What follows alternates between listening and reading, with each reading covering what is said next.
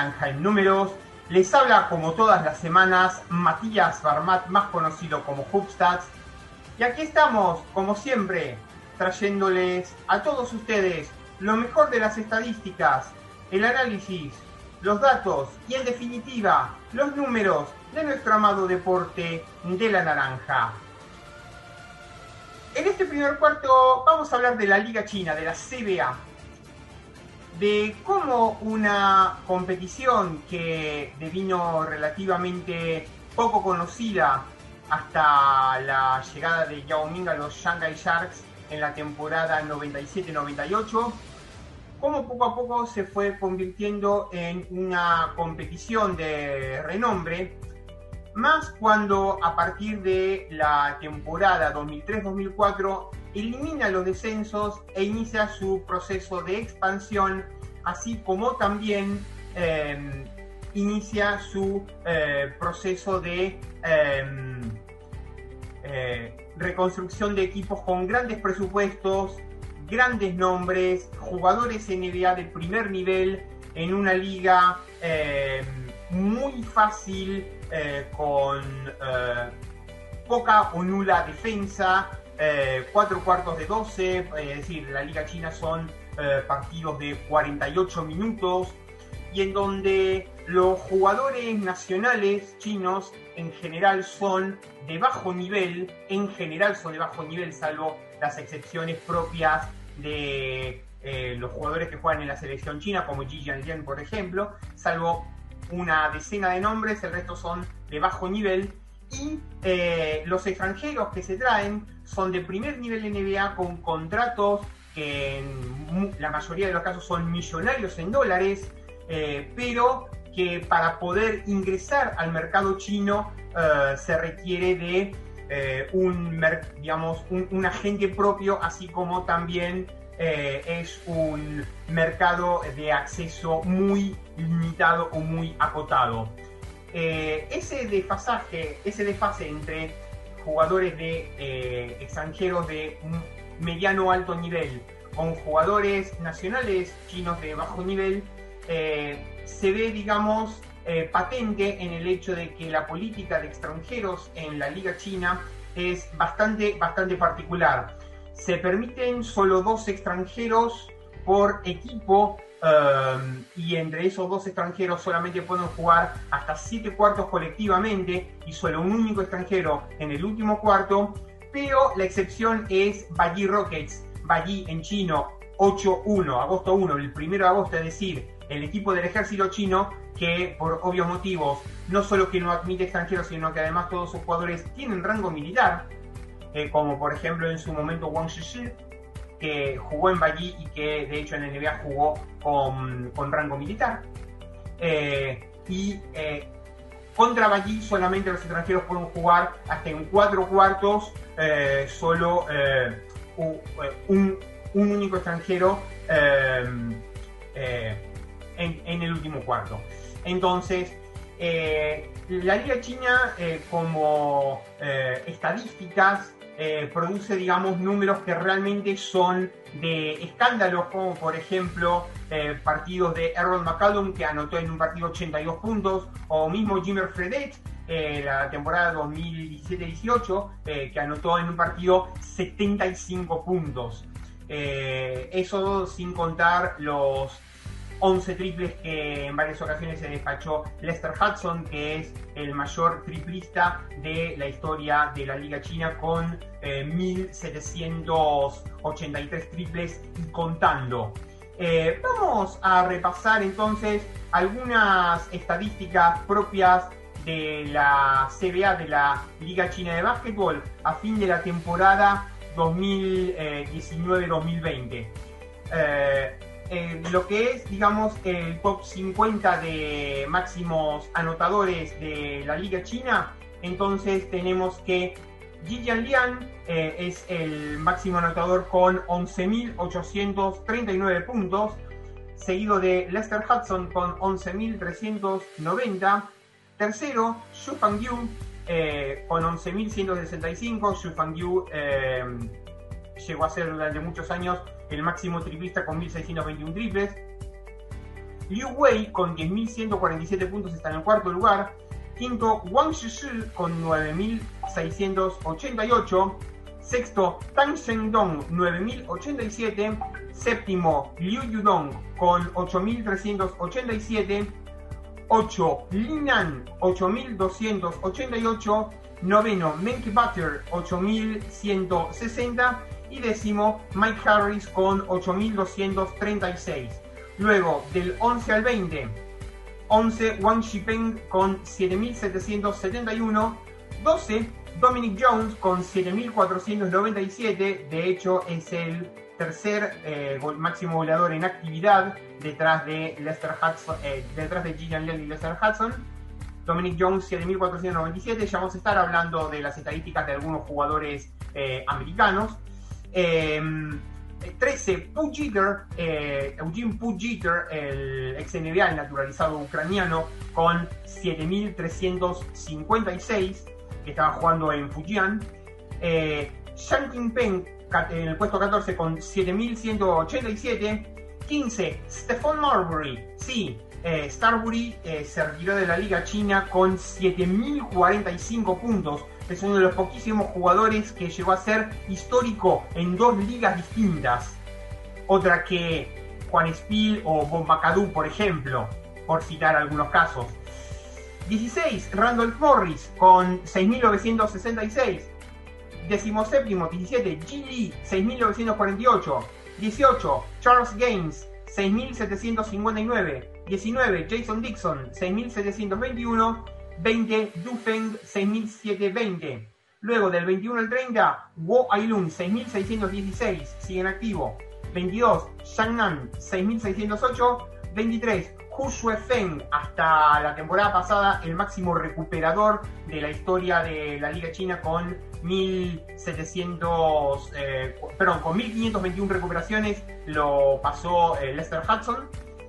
Eh, entonces, 23 Hu Feng 6577, 24 Jonathan Gibson 6499, 25 Mengda 6485, 26 Darius Adams, el naturalizado búlgaro 6353, 27 Moke 6261, 6261, 28 Shou Peng 6096, 29 Josh Akognon, el ex Vasconia, el naturalizado nigeriano 5895, 30 Wang Bo 5867, 31 Chen Lei 5811, 32 Gonson Lin 5808, 33 Li Gen 5804, 34 Jamal Franklin 5739, 35 Marshawn Brooks 5679, 36 Sun Jun 5625, 37 Zhao Jian 5563, 38 Shang Jun Song 5556, 39 Han Jun 5516, 40 Shuo Wojong 5463 y luego lo del 41 al 50, 41 eh, Shanghai 5410, 42 Hu Biao 5409, 43 Wang Sherin también 5409, pero sigue en activo, seguramente lo habrá pasado. 44 Liu Xiaoxu 5343 45, Ronald Randall, 5275, 46, Sheng Chen, 5259, 47, Lin Xijie, 5177, 48, Liu Tie, 5122, 49, Wu Quan, 5011 y 50, Hu Weidong eh, con 4952. Bien, eh, con respecto a las estadísticas de algunos de los extranjeros en activo, eh, entonces, vamos a hablar de eh, Dominic Jones, quien eh, jugó el 2013-2014 en Liaoning, 2014-2015 en Yutai, 2015-2016 en Shanji, 2016-17 en Qingdao Double Star, 2017-18 en Nanjing y 2018-19, o sea, hasta ahora, de hace tres años, en Yutai. 7.493 puntos, 1.821 rebotes y 1.744 asistencias con 527 triples en tan solo 237 juegos. 31,6 puntos, 7,3 eh, asistencias y 2,2 triples. Para ser extranjero, una bestialidad. Paul eh, también en una carrera de 8 años, Shandong de 2012 a 2016, luego Tianjin 2016, 17 y 17, 18, y Fujian 18, 19, 19, 20, había dejado de jugar en Fujian por la pandemia. 7.356 puntos, 26,2. 1.679 asistencias, 6 por partido. 1.034 triples, 3,7 triples. Y 10.000 eh, en 10.439 minutos, 37,1 minutos por partido en tan solo 281 partidos. Jonathan Gibson, quien jugó 3 años en Qingdao, jugó 2013-2014 en Zhejiang, 2015-16, 17-18 y 18-19 en Qingdao, 2019-2020 en Jiangsu, hasta la pandemia jugó en Jiangsu, y ahora está jugando en Beijing Shougang, eh, en Beigong.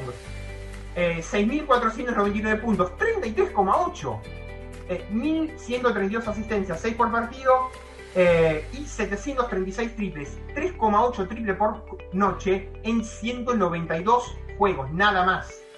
Darius Adams, el, el, ex Vascoña, el naturalizado búlgaro, eh, tres años en Xinjiang, del 2016 a 2019, y los dos últimos años estaba jugando, eh, está jugando en Qingdao.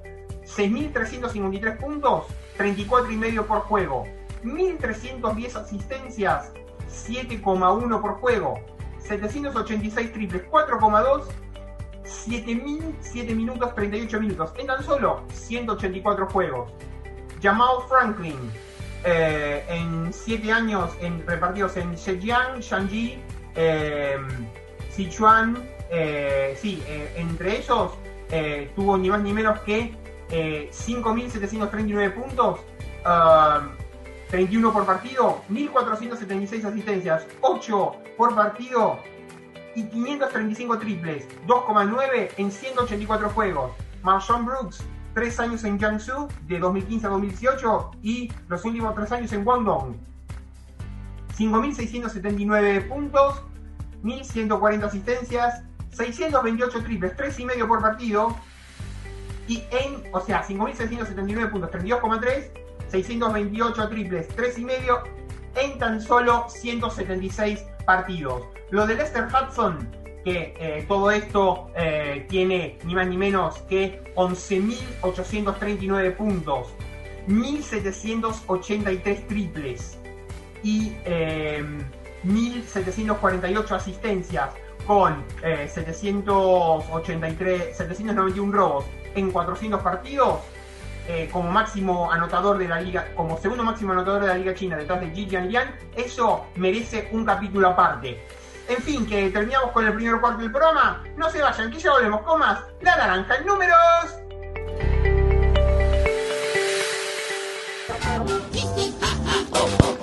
Golosinería Don Jaco. Golosinas todo el año. El mayor surtido en golosinas al mejor precio y con una excelente atención.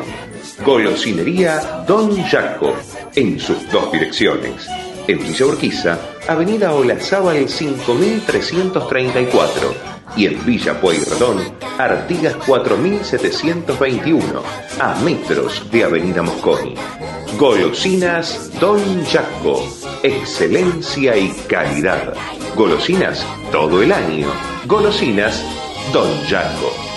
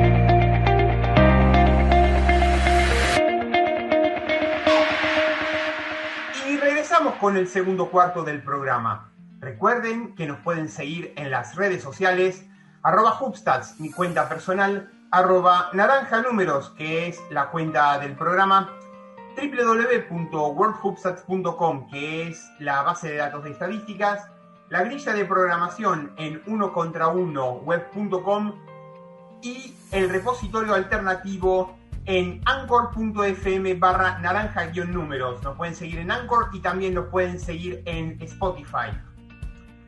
La segunda división española, como tal, en realidad existió a partir de la temporada 78-79, pero no fue sino hasta la temporada 96-97, con el nacimiento de la LEV Oro, que se empezó a documentar eh, las estadísticas acumuladas. De la misma manera que en su momento la CB, en realidad, la antigua Liga Nacional Española, nació en el año 57 y hasta el año 83 era la primera división española y la Liga CB desde la 83-84 en adelante, la segunda división española nació en la temporada 78-79 y en la temporada 96-97 en adelante se la conoce como LEP Oro.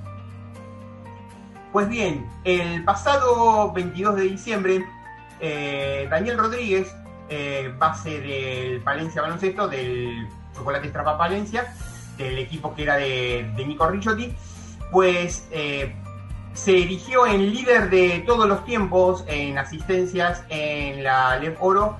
Eh, el base catalán, tras 18 temporadas en activo, actualmente es el máximo asistidor de la, de la historia de la competición de la temporada 96-97 con 1.402 eh, pases en 470, eh, perdón, 1.392 pases en 476 partidos para 2,94 de promedio. Em, el segundo en la lista de todos los tiempos fue, eh, es Juan José Bernabé con 1.379 en 395 para 2,93 Tercero, Pedro Rivero, 1.312 asistencias en 451 partidos para 2.91. Cuatro, Daniel López Alcañiz con 1.245 en 372 para 3,35. Eh, quinto, Oscar eh, Alvarado con 1.096 en 231 partidos para 4,7, 4,73. Sexto, un viejo conocido nuestro, quien no, Diego Ciorciari eh, que a todo esto tiene más de 1.500 asistencias en Liga Nacional.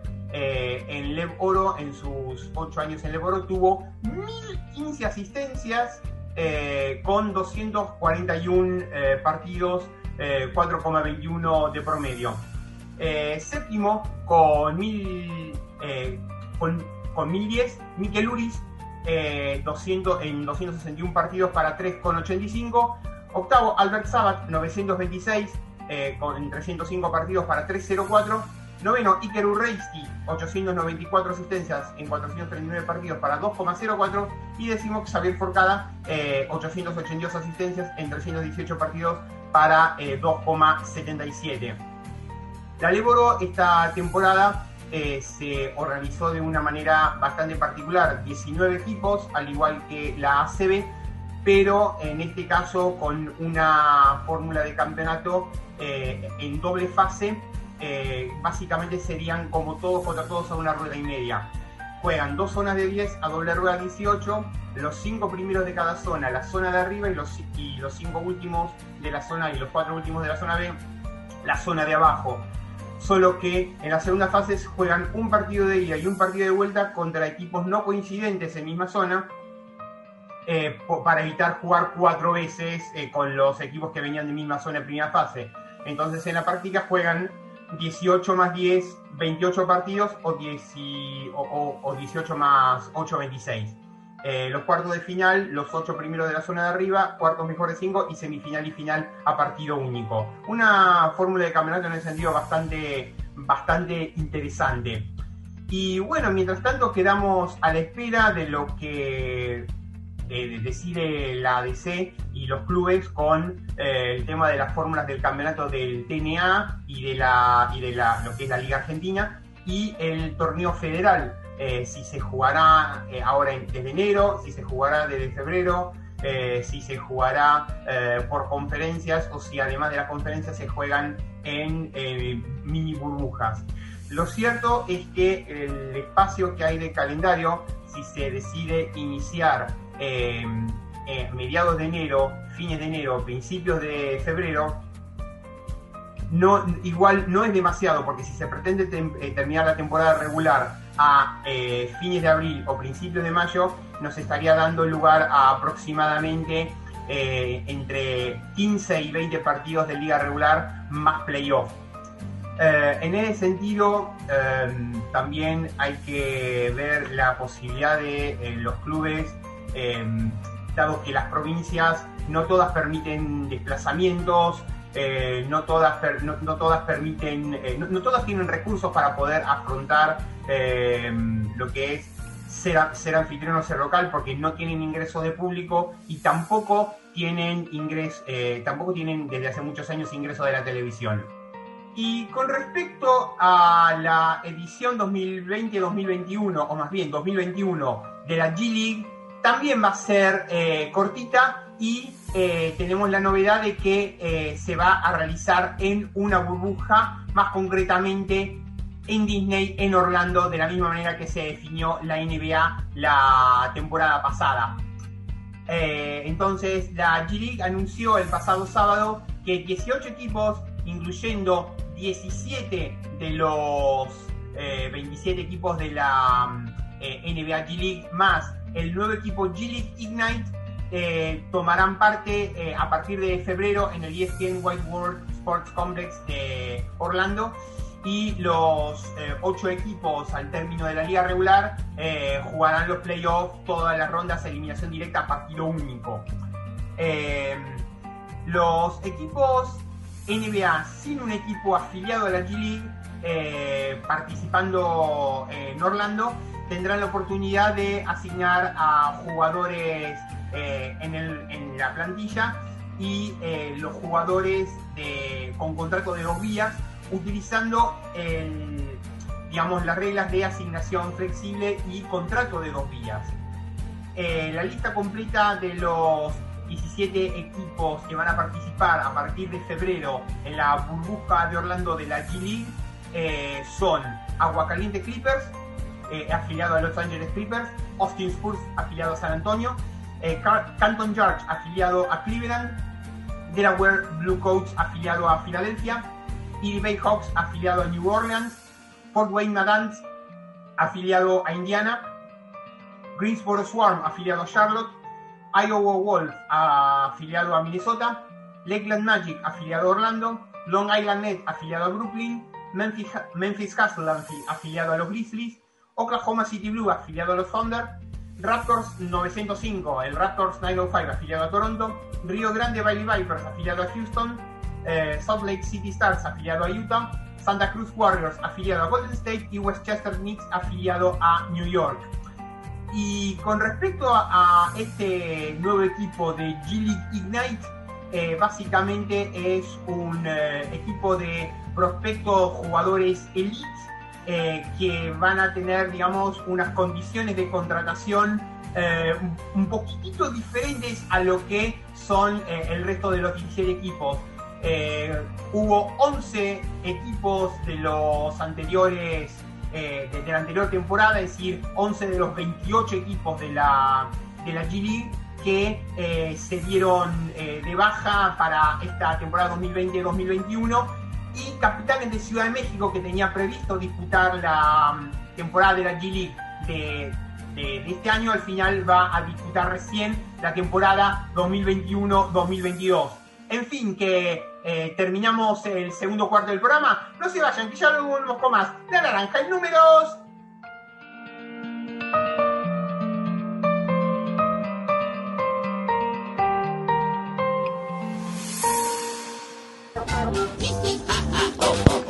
Golosinería Don Jaco. Golosinas todo el año. El mayor surtido en golosinas al mejor precio y con una excelente atención. Golosinería Don Jaco. En sus dos direcciones. En Villa Urquiza, Avenida Olazábal 5334 y en Villa Pueyrredón, Artigas 4721, a metros de Avenida Mosconi. Golosinas Don Jaco, excelencia y calidad. Golosinas todo el año. Golosinas Don Jaco.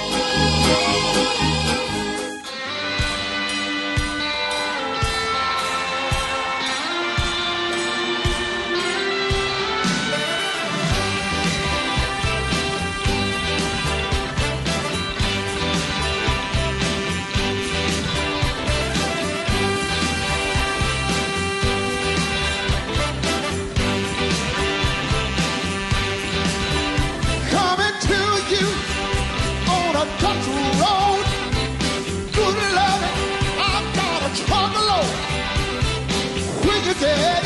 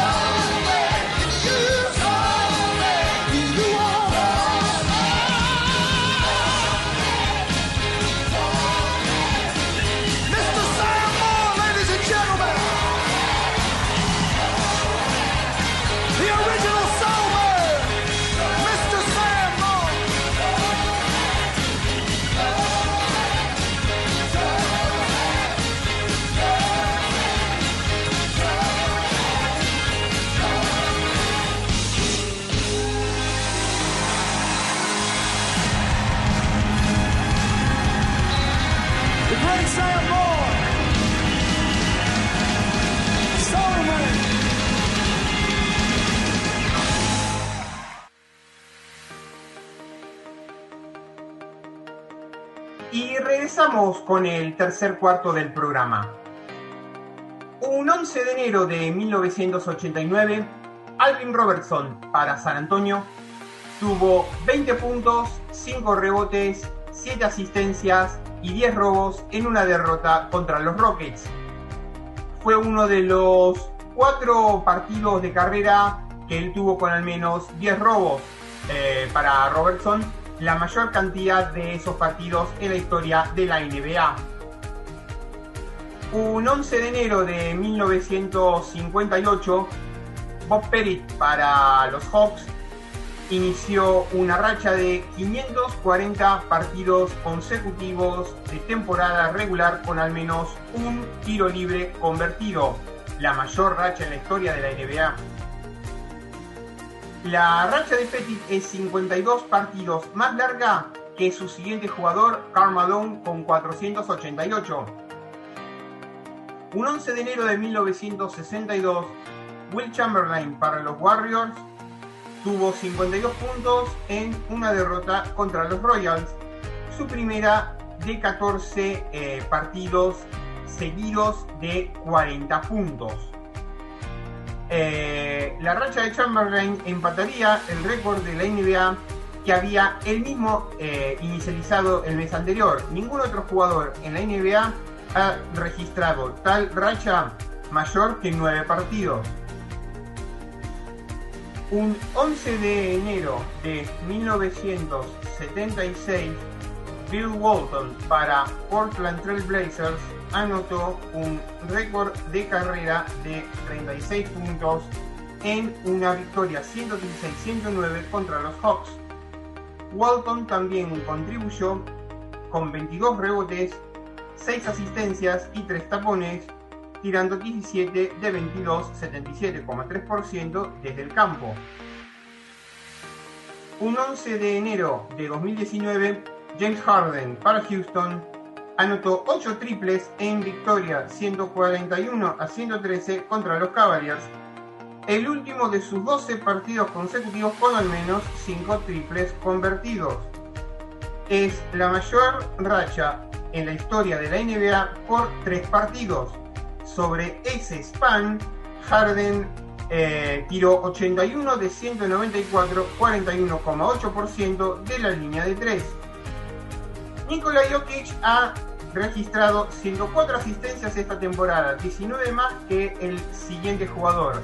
El único pivot en la historia de la NBA en liderar la liga en asistencias totales, en realidad el único no base en la historia de la NBA en liderar la NBA en asistencias totales ha sido Will Chamberlain en la temporada 67-68, 702 eh, asistencias en 82 partidos para 8,6 de promedio.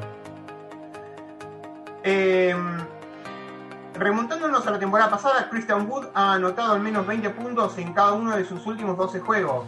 Empató con Neil Johnston por la mayor cantidad de, partidos consecutivos de 20 puntos para un jugador no drafteado desde la fusión ABA-NBA la temporada 76-77.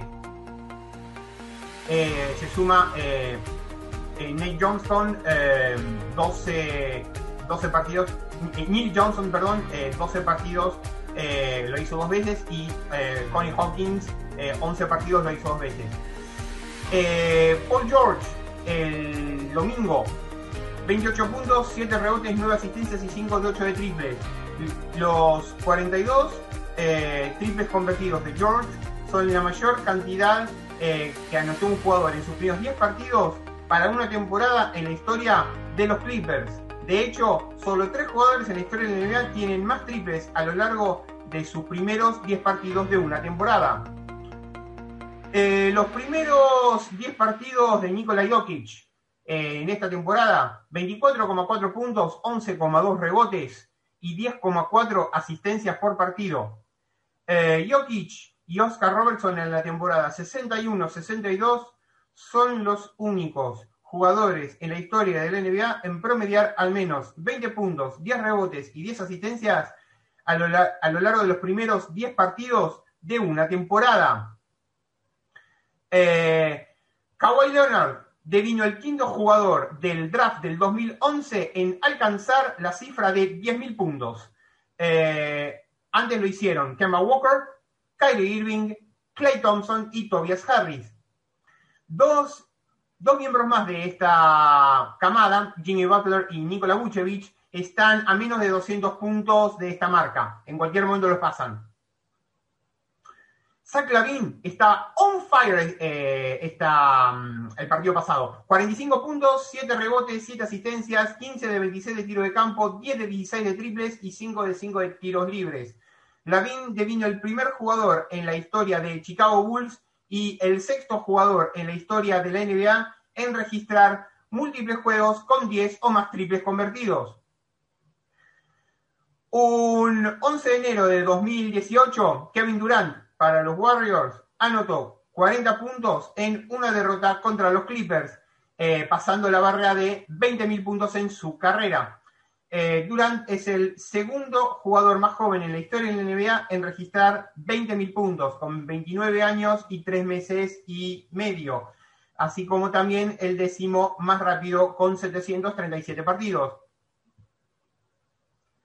Eh, un 11 de enero de 2015, perdón, 10 de enero de 2015, eh, Pau Gasol para Chicago anotó un récord de carrera de 46 puntos y 18 rebotes en victoria 95-87 contra los Bucks.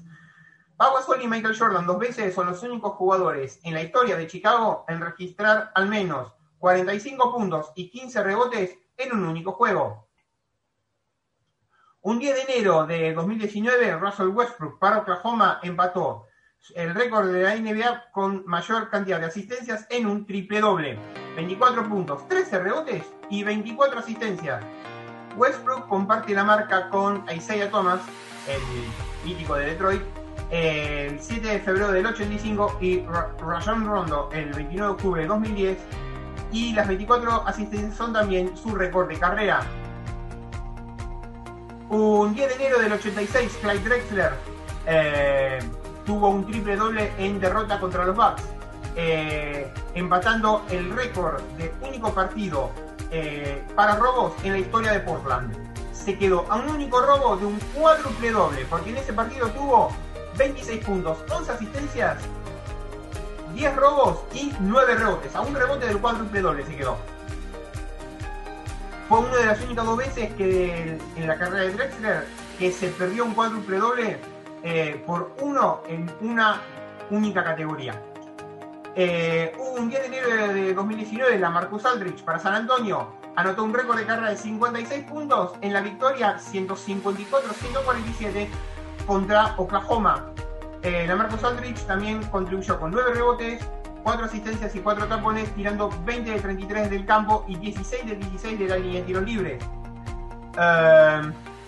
David Robinson, un 10 de enero del 91 para San Antonio, tuvo 41 puntos, 12 rebotes y 10 tapones en una victoria contra los Magic. Desde que la NBA comenzó a computar los tapones en las 73-74, Robinson es el único jugador en registrar al menos 40 puntos, 10 rebotes y 10 tapones en un juego. Tuvo un segundo juego de esos el 9 de noviembre del 93. Talis Maxi eh, tuvo 39 puntos el domingo en su primer juego NBA.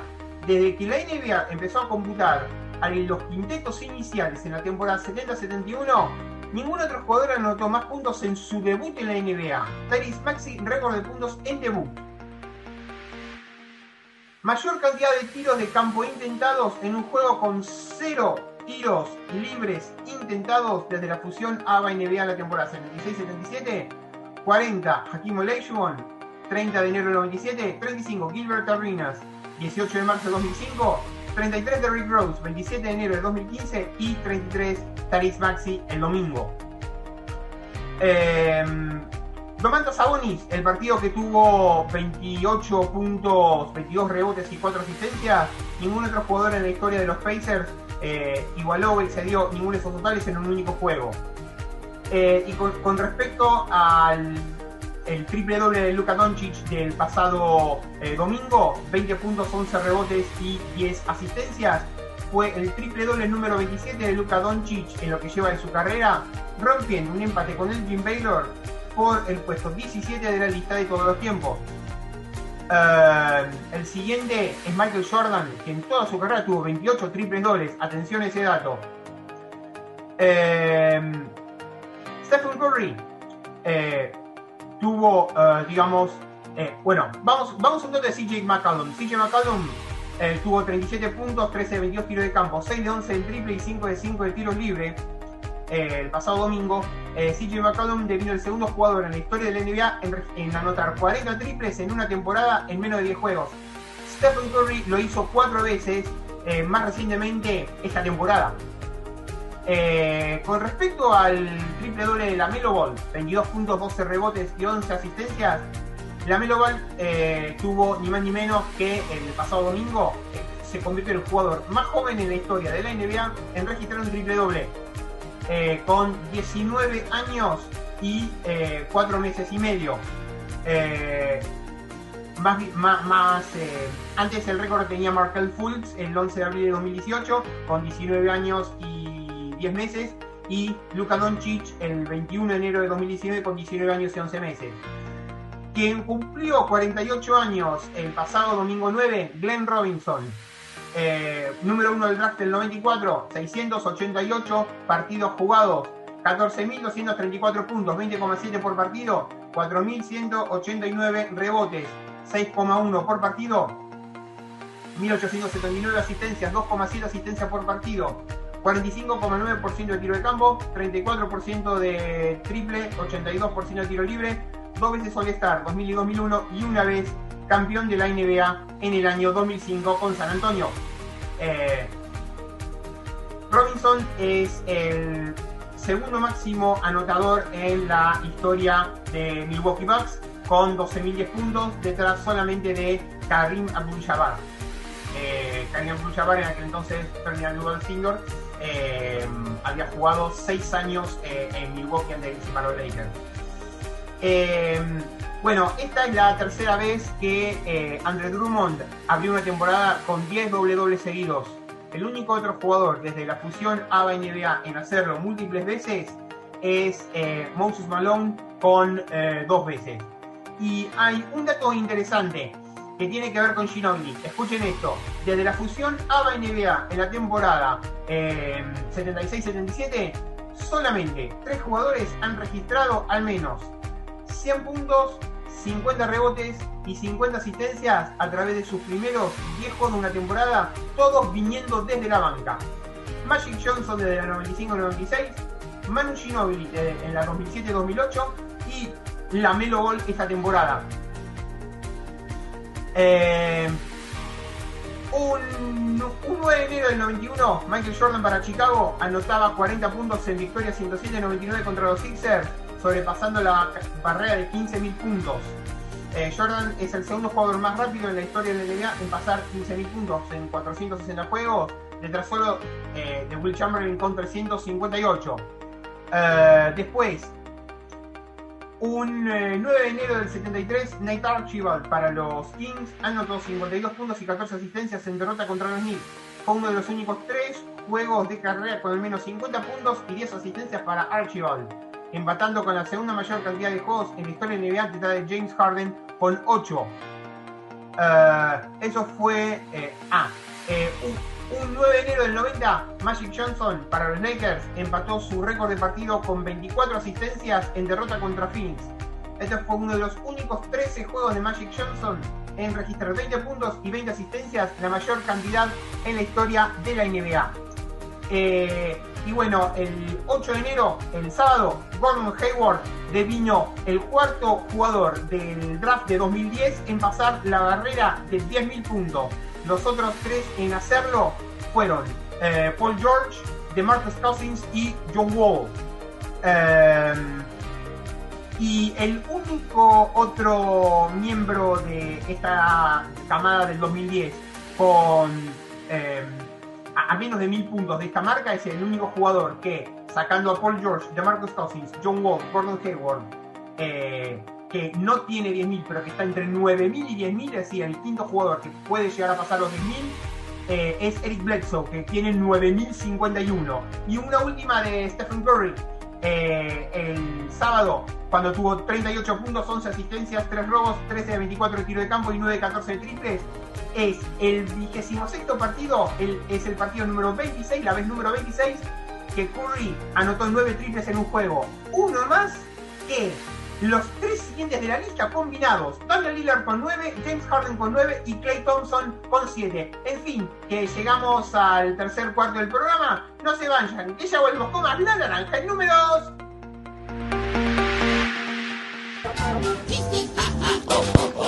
Golosinería Don Jaco. Golosinas todo el año.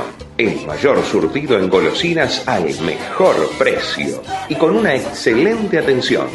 Golosinería Don Jaco. En sus dos direcciones.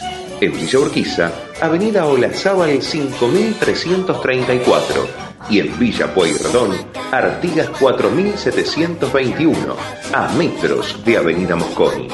Golosinas Don Jaco, excelencia y calidad. Golosinas todo el año. Golosinas Don Jaco.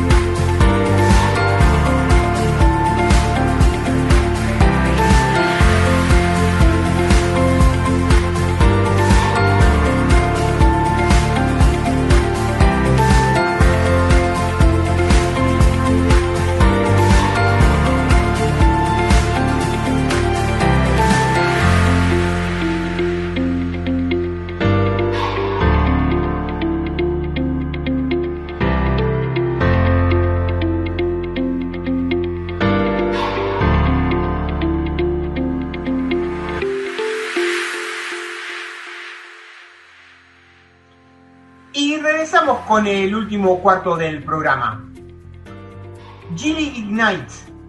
Ese es uno de los nombres de los equipos que van a jugar esta edición 2021 de la G-League en la burbuja de Orlando. Eh, ¿Qué es este concepto de G-League Ignite?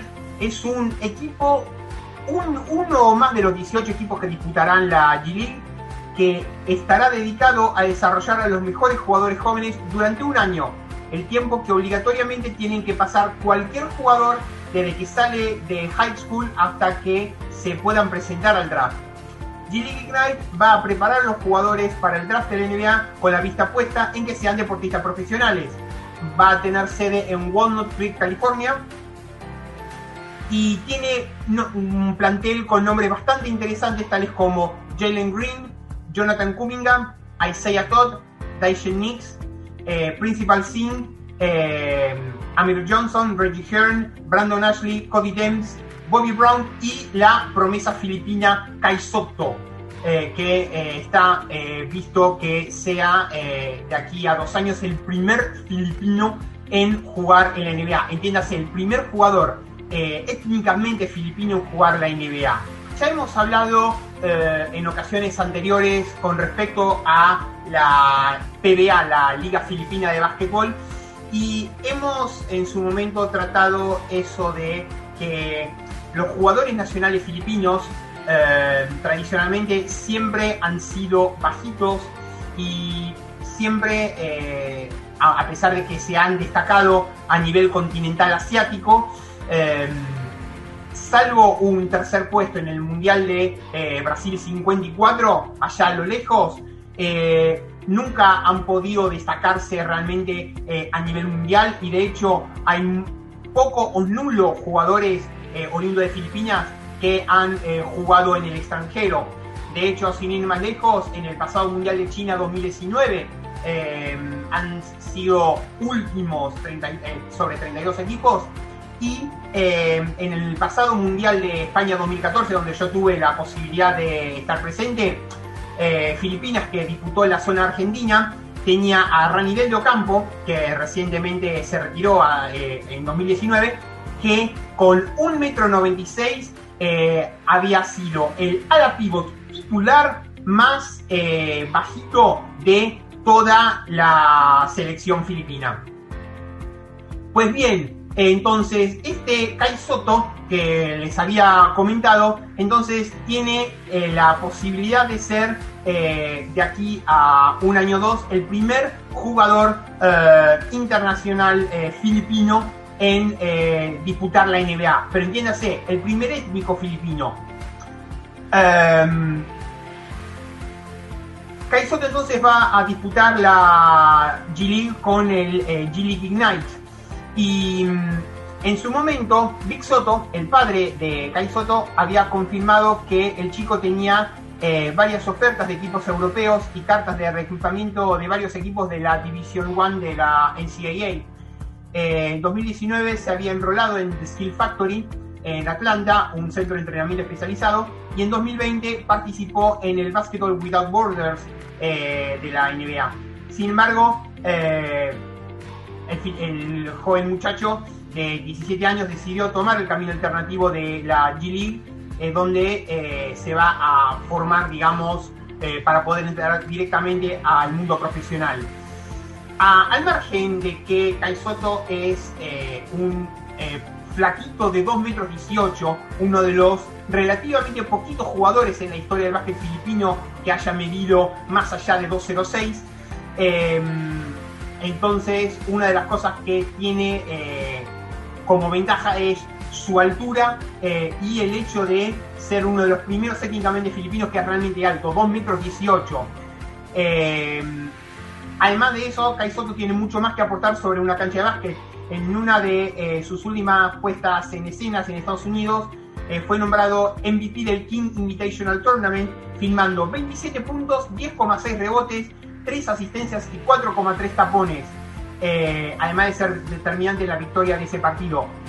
Pero va a tener que trabajar bastante su físico para ir adaptando al tamaño de sus próximos rivales en la G League y adecuarse a posiciones más determinadas sobre el terreno del juego, eh, perdiendo libertad de movimiento y superioridad de la que eh, fue eh, arrasando en high school.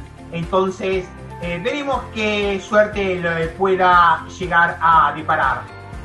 De hecho, han habido otros jugadores con descendencia filipina o nacionalidad filipina. Raymond Townsend en el año 82, Jordan Clarkson por ejemplo, eh, Jason Brickman, uno de los tres jugadores que pasó la barrera de las mil asistencias en la NCAA la Liga Universitaria, detrás de Bobby Hurley con 1076 Chris Corkiani con 1038. Eh, Jalen Allen, eh, Remy Martin, eh, Andre Blacci, que fue naturalizado, pero Kai Soto sería el primer jugador étnicamente filipino en disputar la NBA.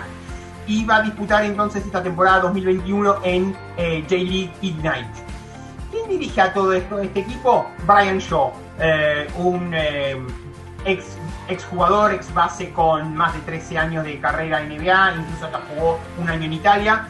Eh, Shaw de 54 años es muy reconocible eh, en, el, digamos, en el área de California donde está esta franquicia y no es solamente conocido por sus atributos como exjugador, en la que en etapa en la que jugó en ocho equipos y ganó tres títulos con los Lakers, 2000, 2001, 2002, sino también por su faceta como entrenador. Fue asistente en los Pacers y en los Lakers e incluso fue entrenador de Denver durante los últimos 15 eh, años. Em, ¿Qué ventajas tiene la G League comparado con el resto de los equipos NBA? Eh, perdón, con el resto de los equipos de la G League, ¿qué ventajas tiene jugar en, la, en el Ignite con respecto a los otros 17 equipos de la Liga de Desarrollo?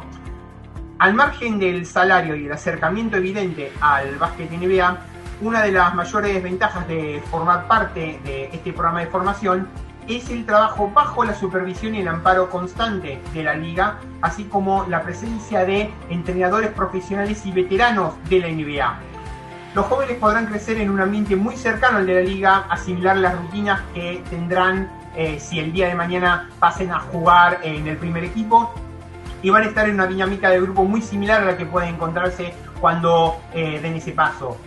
Una serie de alicientes de lo más llamativo para plantar cara a la opción del one and done, es decir, para plantar cara a la opción del año obligatorio en la NCAA, eh, es precisamente el disputar la G Night. Eh, que a todo esto tiene eh, un respaldo absoluto de la NBA. Adam Silver respalda este proyecto y em, la NBA tiene claro que este sistema va a ser de gran ayuda para jugadores con aspiraciones de salir elegidos en puestos altos del draft. Y de hecho, para que se den una idea, los sueldos de G, en G League Night van a ser bastante más plata, bastante más dinero que lo que sería un two-way contract o un contrato en la G League. Porque un jugador en la G League va a tener ni más ni menos que um, eh, entre 75 mil y 125 mil dólares por año, más el proporcional por jugar hasta 45 días en la NBA, que serían aproximadamente 208 mil dólares más. Bueno, Jalen Allen en G League Night va a cobrar ni más ni menos que hasta medio millón de dólares por año. Em, entonces, nada, pues llegamos entonces al final del programa. Nos pueden encontrar entonces en las redes sociales, arroba Hubstats, mi cuenta personal, arroba naranja números, que es la cuenta del programa, www.worldhubstats.com, la base de datos de estadísticas, la grilla de programación en uno contra uno web.com y el repositorio alternativo en anchor.fm barra naranja números y también nos puede encontrar en Anchor y en Spotify. En fin, que llegamos al final. El hoy, hoy fue el programa número 99, la semana que viene el programa número 100 con sorpresas especiales.